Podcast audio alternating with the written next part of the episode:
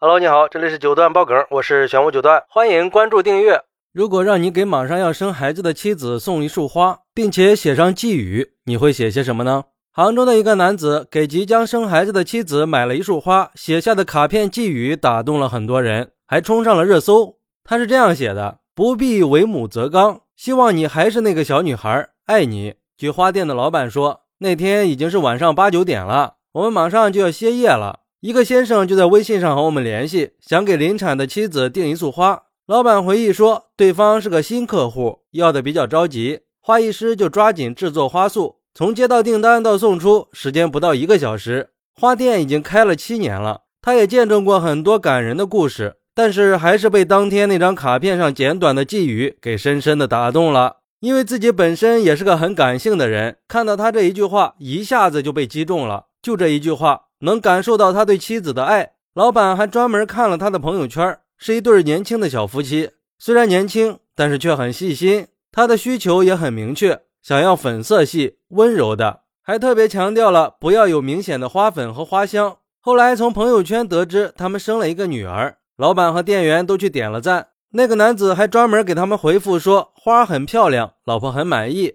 对于在网上走红的事儿，这个男子还是挺淡然的。他说：“就很平常的写了一句话，这有什么呀？不过我觉得，只有真正相爱的人才能随笔写下满满都是爱的话。”看了这个故事，网友们也都是非常的感动。有网友说：“想当初年少无知，是冲破家人的阻力，选择跟我老公在一起的，白手打拼。虽然说没有万贯家财，但是现在有两个女儿，大宝已经上大一了，小的十岁了，也是很乖巧自律的。”全家其乐融融的，老公经常挂在嘴里的情话就是：“老婆，钱转给你，我要钱干嘛呀？赚钱就是给老婆孩子花的。”而且不止一次的说，当时我并没有在意，认为是顺口说的。但是他的行动证明了一切，是不是这就是简单的幸福呢？虽然没有大富大贵，此生有你，我就很知足了。还有网友说，虽然我老公从来没有说过，也从来不会说这些动人的话。但是年近四十，孩子十二岁了，他把我宠得像孩子一样。我喜欢的事儿可以放手去做，我不喜欢的事儿就可以不用做。我喜欢读书，不喜欢上班。但是当时没有房，没有车，生活也很艰难，我就很纠结。读书还要花钱，还要去住学校，上幼儿园的孩子就没人管。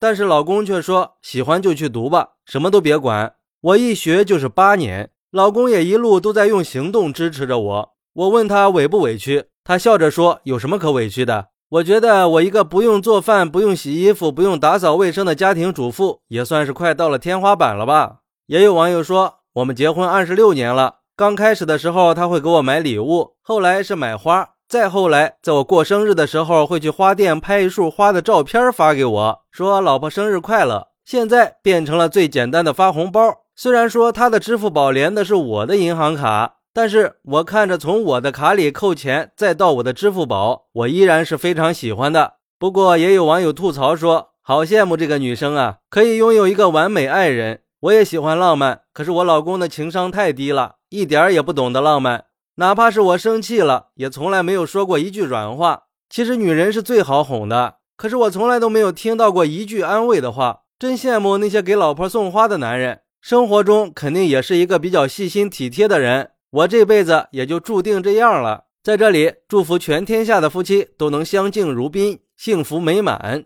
听了网友们的分享，真是感动啊！赶紧掏出手机给老婆订个礼物吧。但其实我想说回那句寄语本身：不必为母则刚。我很佩服这哥们能体会到女人的不容易。作为女人，在妈妈的这个角色里，总是会对自己有很多的要求，生怕自己哪里做的不好了，生怕自己的孩子受到了什么委屈。永远都是能量满满的样子，总想做一个完美的、全能的、时刻不缺席的妈妈。总是习惯了什么委屈都是自己的。但是我也想劝劝所有的妈妈，不需要为母则刚、无所不能的。你完全可以做一个有优点也有缺点，会开心也会愤怒，会发脾气也会道歉的一个真实的人。好，那你有没有过哪些被感动的瞬间呢？快来评论区分享一下吧！我在评论区等你，拜拜。